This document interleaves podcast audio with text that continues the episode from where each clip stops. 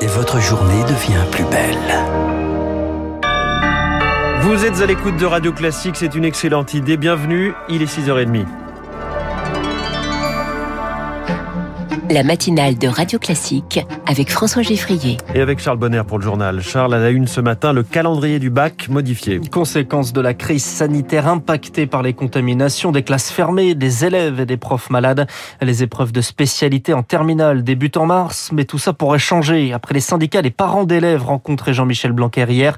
Des annonces sont attendues cette semaine avec Victoire Fort, plusieurs scénarios sur la table. Ne rien modifier au calendrier, c'est impensable pour l'association de parents d'élèves FCPE. Éric Labastille, secrétaire général. On a un programme, sauf qu'on en a fait un cinquième, un quart, un tiers, la moitié pour les plus chanceux en sachant que cette note, elle est euh, prise en compte dans Parcoursup. Le ministère peut décider de ne pas changer la date, mais d'aménager l'examen. Proposer plusieurs sujets, par exemple, ou ne garder que la meilleure note entre le contrôle continu et l'épreuve sur table.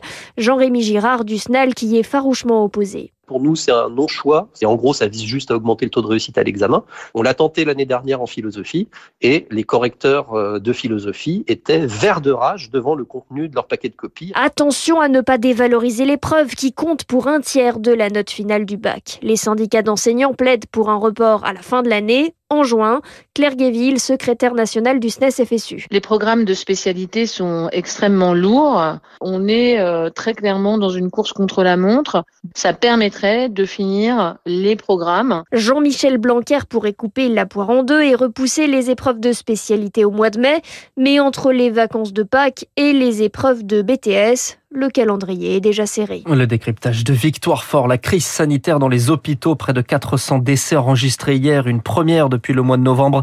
Au total, près de 30 000 patients sont hospitalisés, chiffre toujours en hausse. C'est une victoire pour la filière du CBD. Le Conseil d'État suspend l'interdiction de vente de feuilles et de fleurs. L'arrêté publié fin décembre avait provoqué l'inquiétude de ces professionnels dont les boutiques apparaissent un peu partout en France. Le gouvernement voulait s'attaquer à ce substitut du cannabis, mais le CBD, le cannabis bidiol ne contient pas ou très peu de psychotropes. C'est donc ce qui a motivé la décision du Conseil d'État. Un soulagement pour Charles Morel, le président de l'Union des professionnels du CBD. Il n'y a plus la crainte de l'arbitraire. Il y avait une très grande angoisse, tant d'incompréhension. Et donc, on est évidemment soulagé de cette euh, décision et qui nous confirme dans le caractère euh, totalement euh, disproportionné et brutal. Nous, ce qu'on dit au gouvernement, c'est nous sommes disponibles. Vous avez des acteurs représentatifs du secteur pour travailler sur une réglementation pragmatique, claire, pour mettre en place une filière d'excellence autour du CBD. Charles Morel, le président de l'UPCBD qui regroupe 500 boutiques en France. Radio Classique, il est 6h32 au Burkina Faso. Des militaires ont annoncé avoir pris le pouvoir. Une intervention à la télévision en uniforme, armement bandoulière. Le nouvel homme fort, Paul-Henri Sandaogo Damiba, est un lieutenant-colonel. Un couvre-feu est instauré de 21h à 5h. Les frontières sont fermées et on ne sait pas où se trouve le président Caboret ce matin. Actuellement, plusieurs centaines de soldats français stationnent au Burkina Faso. Alors doit-on s'inquiéter du sort de ces troupes alors que le sentiment anti-français monte dans la région? Non, répond l'essayiste et spécialiste de la région, Seidi Kaba. La présence militaire française au Burkina est une présence euh, différente de Barkhane, des forces spéciales françaises qui sont basées près de Ouaga.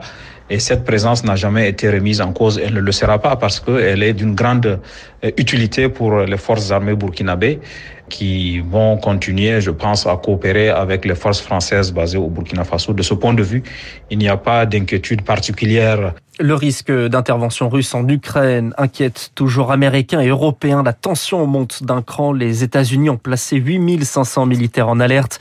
Emmanuel Macron veut proposer de son côté, je cite, un chemin de désescalade. Un échange avec Vladimir Poutine est attendu dans les prochains jours. Le détail complet dans le journal de 7 heures de Lucille Bréau. C'est une autre rencontre diplomatique entre les pays occidentaux et les talibans. Une première depuis leur prise de pouvoir. Réunis à Oslo, les talibans ont qualifié cette réunion de réussite en soi. Les discussions portent sur la crise humanitaire qui touche l'Afghanistan actuellement et qui pourrait s'avérer catastrophique selon Eric Chesson, le président de l'association La chaîne de l'espoir. Le programme alimentaire mondial a qualifié ce qui se passe en Afghanistan de la plus grave crise humanitaire sur Terre. On risque d'avoir un million d'enfants qui vont mourir de famine pendant cet hiver. En ce moment, il fait moins 10 à moins 15 degrés la nuit. C'est le cumul des malheurs. Les sécheresses, les sanctions internationales, l'arrêt du système bancaire. Et donc, c'est pour ça que l'ONU a demandé une aide exceptionnelle de 4,4 milliards ce qui est une somme considérable pour essayer de pâtir à la situation d'urgence. Une étudiante tuée et trois autres blessés dans une fusillade hier au sein de l'université de Heidelberg en Allemagne. L'auteur des tirs, un étudiant allemand de 18 ans, s'est suicidé. Les motivations sont encore inconnues.